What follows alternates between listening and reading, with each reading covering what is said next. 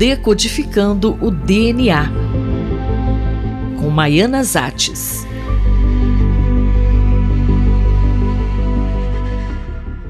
Na coluna de hoje, a professora Maiana Zatz fala sobre o genoma desconhecido. Desde o ataque do Hamas a Israel, não consigo pensar em outra coisa. Como pode haver tanta maldade em seres ditos humanos? E da nossa impotência em fazer alguma coisa a respeito. Mas a ciência não pode parar.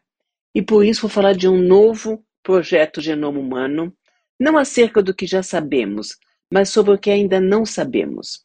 Recordando, o projeto Genoma Humano foi iniciado em 1990 e o objetivo era mapear todos os genes humanos até 2005.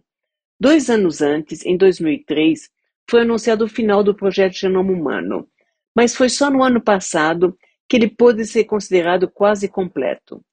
Mas o surpreendente é que a função de cerca de 20% dos nossos genes, cerca de 1.700, ainda não é conhecida. Você consegue ler, mas não entende o significado.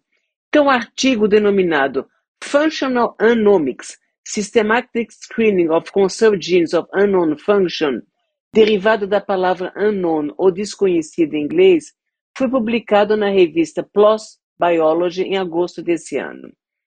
E como descobrir a função desses genes? Esse foi o objetivo desse estudo. Os autores esperam que o banco de dados desses genes com função desconhecida se reduza cada vez mais.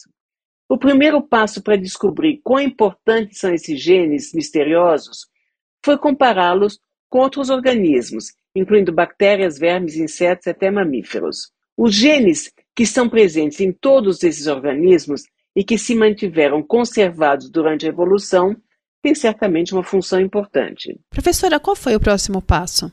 Para tentar entender qual era a função desses genes, os autores usaram como modelo a drosófila, popularmente conhecida como a mosca da fruta. A vantagem de usar as drosófilas como modelo é que elas são fáceis de se reproduzir, têm um ciclo de vida curto, produzem muitos descendentes e são fáceis de serem manipuladas geneticamente no laboratório. E através de técnicas denominadas RNA de interferência e CRISPR, os cientistas conseguiram silenciar cerca de 300 genes que estavam presentes tanto nas drosófilas como em humanos. Eles observaram que 25% desses genes são letais, isto é, as moscas morreram quando os genes foram inativados. Em outros 25%, a inativação causou uma mudança em várias características das drosófilas, tais como fertilidade, desenvolvimento, locomoção e resistência ao estresse, entre outros. A conclusão é que esses genes poderiam ter um impacto importante na saúde humana. Esse estudo mostra, então, a importância de se estudar o desconhecido, porque a tendência nossa, cientistas, é tentar entender a função e os mecanismos dos genes já conhecidos.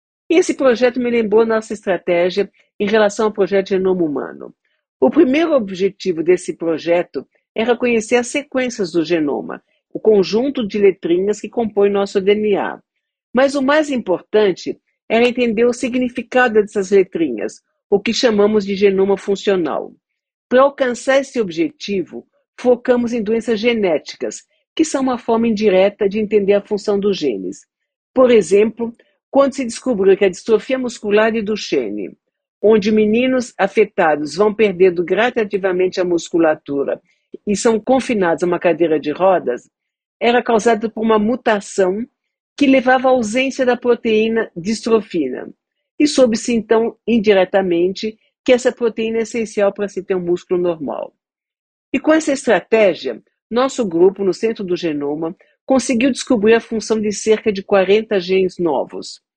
Esse estudo, que foi publicado agora na PLOS Biology, mostra que ainda há muitos genes cuja função precisa ser descoberta. Para os cientistas, isso é uma boa notícia, teremos muitos anos de pesquisas pela frente.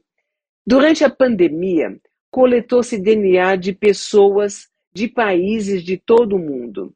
Só espero que informações valiosas contidas nos genomas das mais diversas populações confirmem que somos todos iguais ou igualmente diferentes.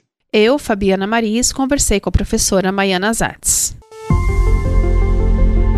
Decodificando o DNA com Maiana Zates.